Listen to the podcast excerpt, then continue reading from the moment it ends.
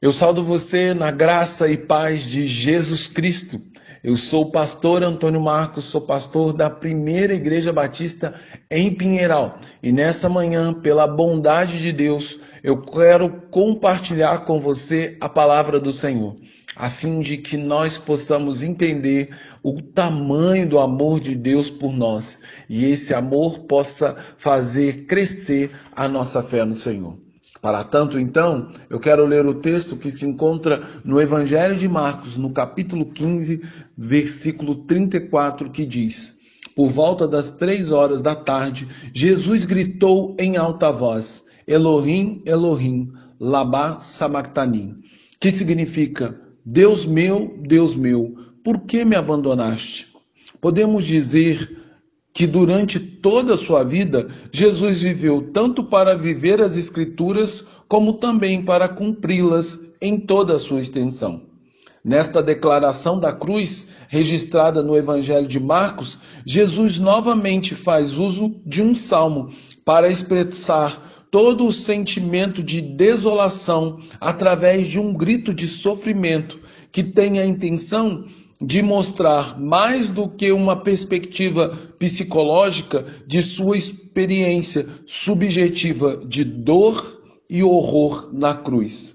O significado pleno e mais profundo das palavras de Jesus estão muito além da nossa compreensão humana, pois quem de nós pode sondar e sequer entender as profundezas da relação de perfeita intimidade que existe por toda a eternidade entre o Pai e o Filho.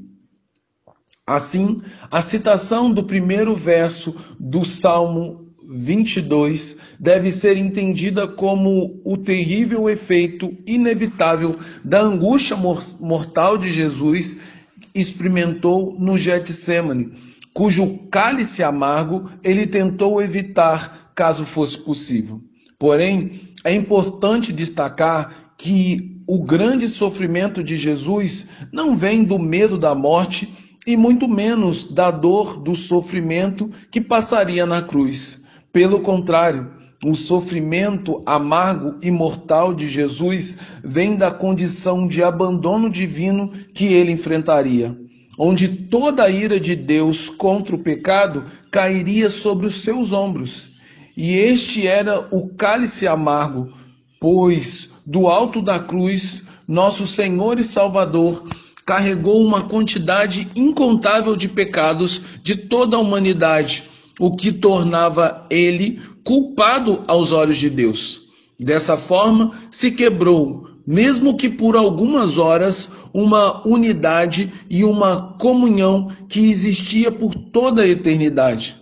Podemos comparar essa ruptura de forma superficial com a morte de um filho ou uma filha, o qual amamos desde os primeiros dias de nascimento, e o convívio íntimo de muitos anos, até que a morte vem e arranca aquela pessoa que tanto amamos de nós. Era esse tipo de sofrimento e angústia ao qual Jesus está se referindo ao usar as palavras do salmista o sofrimento amargo da separação, do peso da dor do, da culpa por todos os pecados que carregava, e por último, a tristeza mortal da, soli, da solidão de quem verdadeiramente sentia-se abandonado e desprezado por Deus. Dessa maneira, do alto da cruz e no horror de sua desolação, Jesus perdeu absolutamente tudo menos uma coisa: a fé que tinha no amor de Deus. Assim, seu grito não era, em hipótese nenhuma, uma acusação contra Deus, mas é uma expressão de absoluta fé, a qual ele se agarra ao Pai e ainda o reconhece como Deus meu, Deus meu.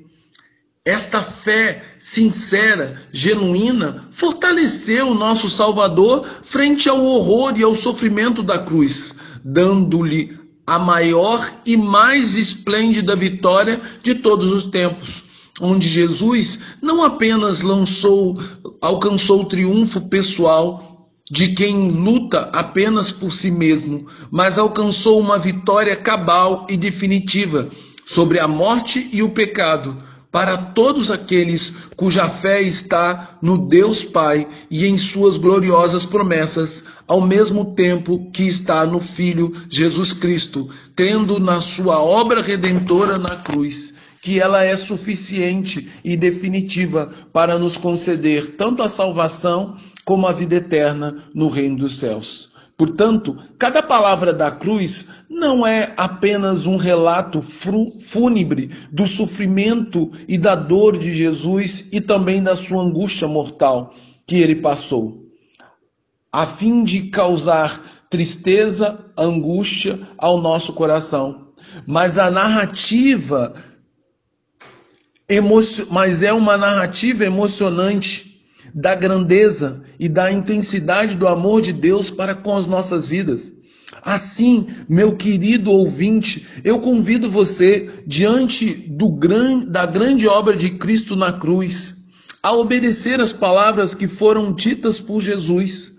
Não se turbe o vosso coração, credes em Deus e também em mim, diz João 14, 1. Por isso, a única resposta adequada e coerente que podemos dar diante do sacrifício de Jesus na cruz do Calvário é manifestar uma fé sincera e verdadeira, tanto no Pai como no Filho. Desta maneira, minha oração é que o Senhor, na sua rica misericórdia e bondade, nos conceda fé e esperança para suportar as lutas e aflições, a fim de que possamos viver de maneira digna e fiel ao nosso Senhor e Salvador Jesus Cristo, para a glória e o louvor de Deus Pai, de nosso Senhor. Amém. Agora que o amor de Deus Pai, que a graça maravilhosa e salvadora do Filho, e que o consolo e o poder que vem do Espírito, que eles sejam em nós, de maneira que sejamos renovados a cada dia, por conta do amor de Deus que está sobre nós. Que a cruz não seja um objeto de tristeza para nós, os crentes em Jesus, mas que ela seja o objeto de convicção da nossa fé. A certeza de que as promessas de Deus vão se cumprir. Porque se Deus não poupou o próprio Filho, o que mais ele não fará para nos dar salvação? Queridos, que a Páscoa seja realmente um momento de renovação e de fortalecimento da nossa fé, para que então possamos correr a boa carreira que o Senhor tem para nossas vidas. Correndo, sabendo que ao final nós receberemos a grande recompensa que o Senhor tem preparado para nós. Que Deus abençoe você e que você, nessa Páscoa, nesses dias de celebração, que você tenha sua fé renovada em Cristo e no seu amor. Em nome de Jesus Cristo. Amém.